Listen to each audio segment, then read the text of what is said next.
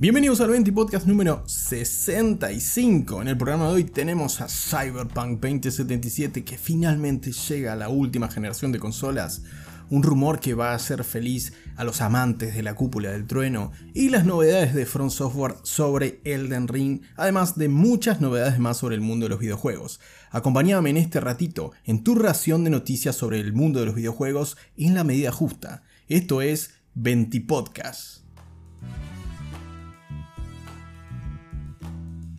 Y arrancamos este evento y podcast hablando sobre el turbulento Cyberpunk 2077. Sí, han pasado 14 meses desde el estreno del juego que prometía llevarnos a un futuro en el mundo de los videojuegos como nunca antes habíamos visto y que todos sabemos lo que pasó. No obstante, sí, Project Red finalmente tomó cartas en el asunto y nos entregó lo que venía prometiendo de los últimos meses, es decir, la versión nativa del juego para consolas de la actual generación, PlayStation 5, Xbox Series X y Xbox Series S. En un discreto evento realizado en vivo, parte del equipo de desarrollo de CD Projekt Red presentó algunas de las mejoras que trae esta versión 1.5 del juego de aventura en primera persona. Entre las mejoras, además de aspectos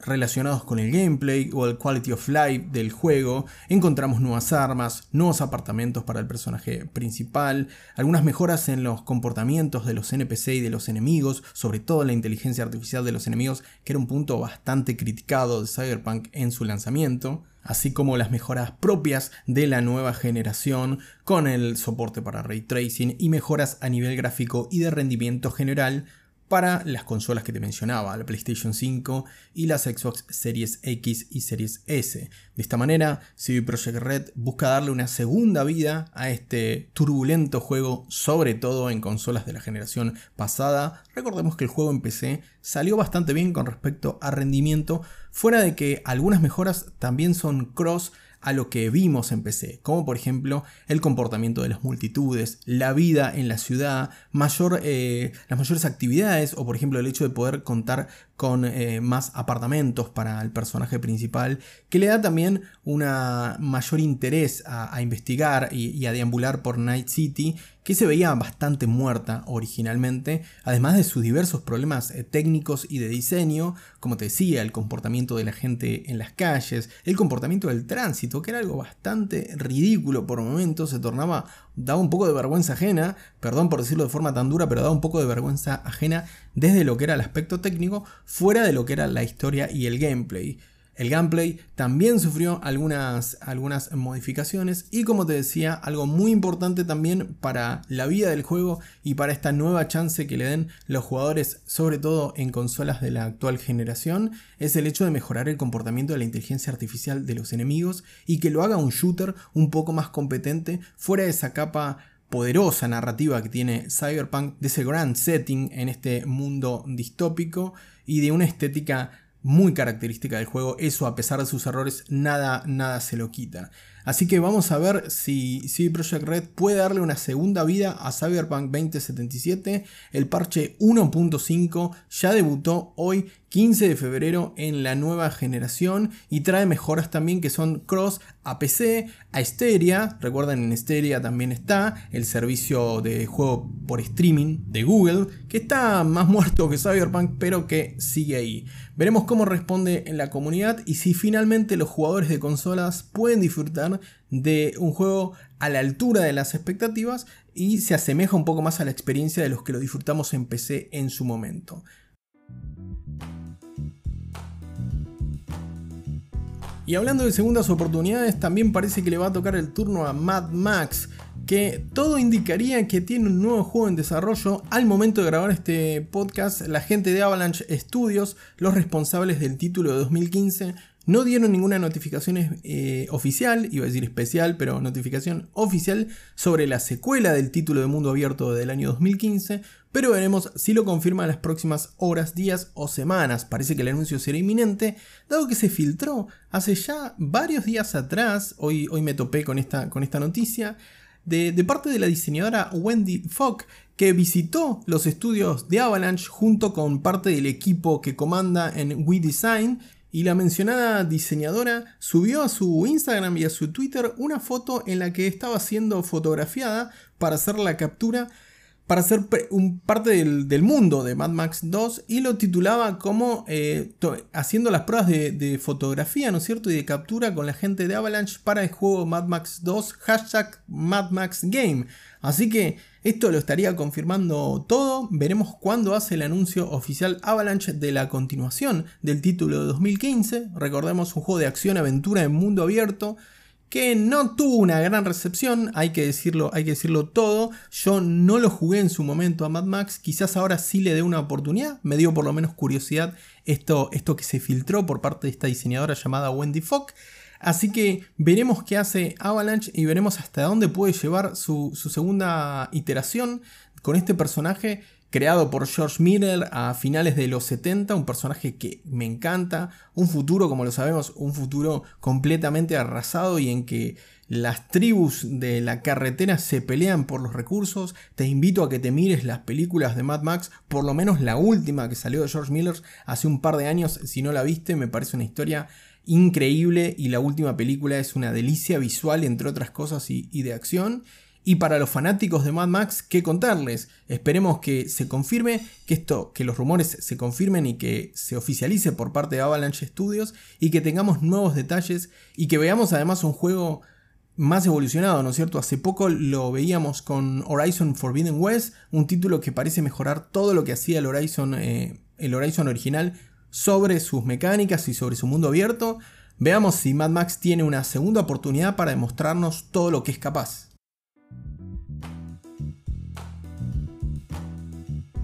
Por último tenemos novedades sobre quizás el juego más esperado del año. Sí, hablamos de Elden Ring, que llega tan solo en 10 días, la nueva obra de From Software ideada por el genio Hidetaka Miyazaki y con parte de su lore creado por eh, George R.R. Martin, el responsable entre otras cosas de Game of Thrones, te cuento en caso que hayas vivido en un búnker nuclear durante los últimos 10 eh, años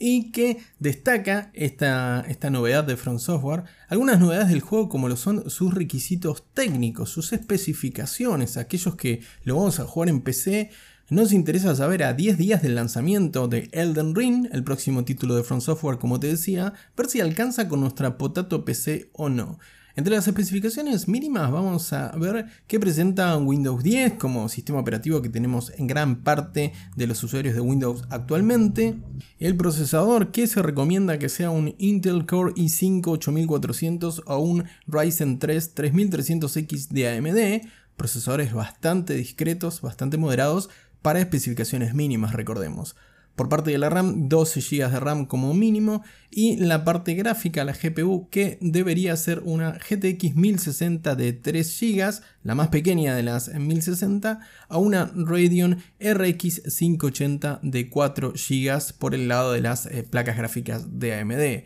Después Direct 12, 60 GB de espacio en disco, no va a ocupar bastante este, este Elden Ring. Y unos requisitos bastante, bastante comedidos para aquellos que puedan hacerse con una PC, digamos, baja tirando a media, ¿no es cierto? No es una potato PC tampoco, dado que una GTX, sobre todo la placa, la placa gráfica, una GTX 1060 nueva está difícil de conseguir o está en precios completamente desorbitados. Eh, alrededor de los 100 mil pesos una nueva. Pero te recomiendo que si querés renovar no te vayas por una de la serie 1000 que tiene más o menos unos 7 años en el mercado, sino que busques una 2060 que se puede conseguir por alrededor de 140, 150 mil pesos en Mercado Libre. Estamos hablando de mucho dinero, ¿no es cierto? Pero si te vas a gastar 100 mil pesos en una 1060, yo iría por la 2060 que te permite, por ejemplo, disfrutar eh, en algunos títulos del ray tracing, no en Elden Ring, pero en algunos títulos de la tecnología ray tracing y también con mayor cantidad de gigas de, digamos, para el proceso de, de video dedicados al, al, video que estos 3 gigas, que me parecen pocos, pero bueno, suenan bastante realistas eh, estos, estos requisitos. Eso estamos hablando del mínimo, ¿no es cierto? Un i5 8400, un Ryzen 3 con una 1060 o una RX 580 de Radeon, mientras que los recomendados son un i7 8700K a un Ryzen 5 3600X, el procesador gamer de la actualidad por antonomasia 16 GB de RAM y una GeForce GTX 1070 perdón, de 8 GB o, una Radeon RX Vega 56 de 8 GB de AMD. Requisitos eh, un poco exigentes para nuestra economía, pero bastante comedidos y bastante contenidos respecto a lo que es el, gamer de PC a nivel mundial. Por ejemplo, entre los requisitos mínimos, el juego apunta a poder que lo puedas correr con una 1060, que es la placa por excelencia de, que tienen la mayoría de los usuarios de, Steam. Sí, ya sé que muchos eh, soñamos con la Master Race y decimos que en PC los juegos corren mejor, pero muy poquita gente tiene una 3080, una 3090 o siquiera una 30, una 3070 para disfrutar comunidad de procesamiento en gráfico. Así que la gente de Front Software trabajó para que la mayor cantidad de, de gente en PC pueda disfrutar del juego y con una placa bastante antigua y bastante, de un precio bastante accesible. Tema aparte de la economía argentina, que 100 mil pesos no es accesible para muchísima gente. Eso lo sé, por supuesto, seamos realistas. Pero a diferencia de otros publishers y a, diferencia de otras empresas desarrolladoras, que normalmente cuando sale el juego te dicen, no, necesitas la última placa para correr toda la tecnología, comprate la 3090 que encima no se consigue en ningún lado, la 3080 ni siquiera, ni hablar de la 3090 que es un bien de extremo lujo, ya no de lujo, sino de extremo lujo. Eh, así que me parece bien que la gente de Front Software sea realista con sus requisitos y le hablen al público real, digamos, al gamer, al gamer que patea la calle, no al gamer más, digamos, que se te está partido en dinero y que se puede comprar la última, la última placa gráfica que también va a poder disfrutar ese gamer de Elden Ring, ¿no es cierto? Así que si sos jugador de PC, tenés una semanita para tratar de cumplir estos requisitos cuida la tarjeta, cuida las finanzas, por supuesto, no te estoy incitando a nada, pero tenés una semanita para cumplir estos requisitos por si querés disfrutar el próximo título de Front Software, el próximo Souls, por decirlo de alguna manera, a pesar de no ser un Souls de la saga canónica de Dark Souls, pero el próximo título de acción RPG de Miyazaki y la factoría Front Software. ¿Querés además Elden Ring? No te olvides que estoy sorteando una copia para Steam en twitch.tv barra Te invito a pasarte por mis redes sociales en Twitter y en Instagram y fíjate el posteo del sorteo para comenzar a participar y poder llevarte el juego completamente gratis a partir del 25 de febrero. Es decir, si te lo ganas, lo jugás el día de lanzamiento del game. Muchas gracias por participar y mucha suerte para todos. Y para cerrar el 20 podcast de hoy vamos con dos noticias muy cortitas, muy breves, pero no menos importante. La primera, un indie, sabes de mi amorcito por el, eh, por el género indie y un indie realmente encantador y un gran indie de los últimos años como es Children of Morta, quien recibe finalmente su update definitivo luego de su lanzamiento en 2020, el juego de acción eh, hack and slash con elementos roguelike que además brilla por un estilo artístico encantador dentro del terreno indie y por un gameplay realmente majestuoso, realmente tope de gama, te lo recomiendo, Children of Morta, claro está, recibe su última actualización llamada Fellowship Sanctuary, que nos permite jugar online con, otros jugadores, jugar de forma cooperativa. Este juego de acción, RPG, roguelike, tiene un montón de... es como una suma de pequeños, pequeños condimentos de diferentes géneros, con una ejecución de gameplay de acción muy, muy buena realmente. Yo lo compararía con Dead Cells, que es básicamente mecánicamente uno de los mejores juegos que se hizo en la historia, en mi humilde opinión. Y el título de Dead Mesh, estamos hablando de Children of Morta, estrena su, último parche que cierra de alguna manera ese roadmap que planteó la desarrolladora allí en el lanzamiento del 2020 y que ya está disponible de forma gratuita este parche para jugar Children of Morta con su Fellowship Sanctuary, para que no juegues más solo o no tengas que jugar con alguien cooperativo, sino que puedas jugar online, por supuesto, un título que lo amerita, para que lo juegues en solitario se disfruta de una manera increíble también, pero para que lo, puedas jugar en cooperativo y puedas explorar sus infinitas mazmorras con diferentes encuentros, diferentes personajes con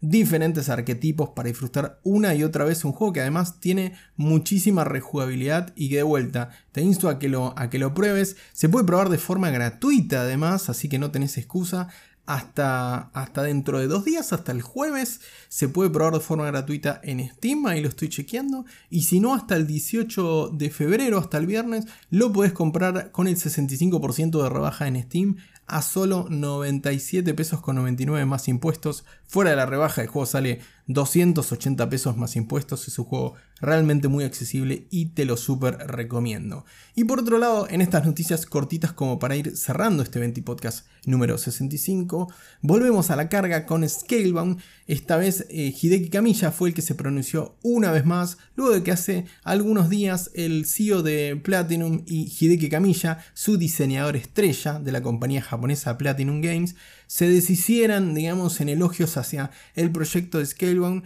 y hicieran un damage control, por decirlo de alguna manera, mencionando que Microsoft no había tenido la culpa de la cancelación allá por 2017, de esta aventura de acción con dragones, con muchísima, muchísima acción y, que pintaba hacer un hack and slash épicos como esos que Platinum sabe hacer. Eh, realmente el juego se, cayó en su momento y ahora parece que Platinum vuelve a la carga para que se pueda, se pueda hacer y están tentando obviamente a Xbox y al tío Phil para que lo haga. Ahora, como te decía, reinsiste, percute Hideki Kamiya, su diseñador y responsable principal de aquel Scalebound, con la siguiente frase.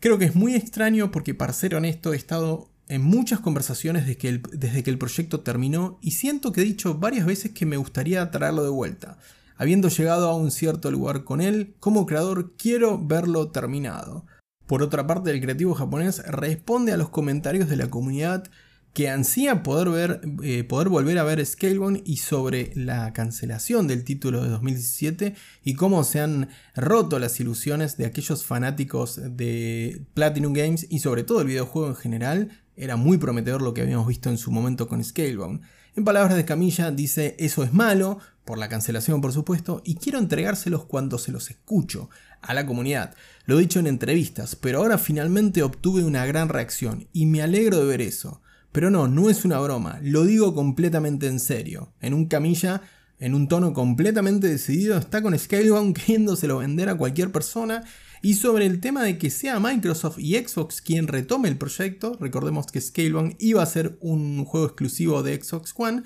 Camilla en textuales palabras dice, podríamos estar hablando con Microsoft, pero también podríamos estar hablando con Nintendo, Sony, Capcom, Konami o quien sea. Full decidido Camilla,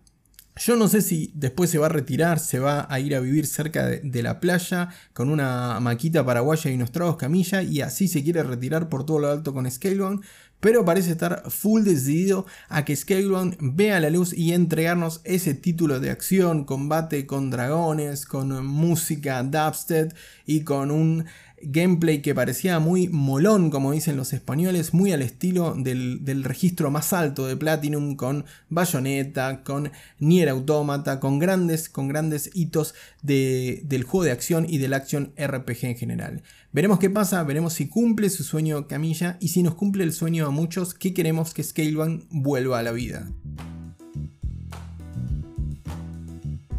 Y así terminamos el 20 Podcast número 65. Te agradezco por estar del otro lado. Te invito a darle a la campanita si ya estás suscrito o ya seguís el podcast en ebooks o en Spotify. Y además compartirlo con otras personas que les guste el mundo de los videojuegos. Nuevamente, muchas gracias por la compañía en este ratito. Te mando un gran abrazo y que tengas una muy bonita tarde.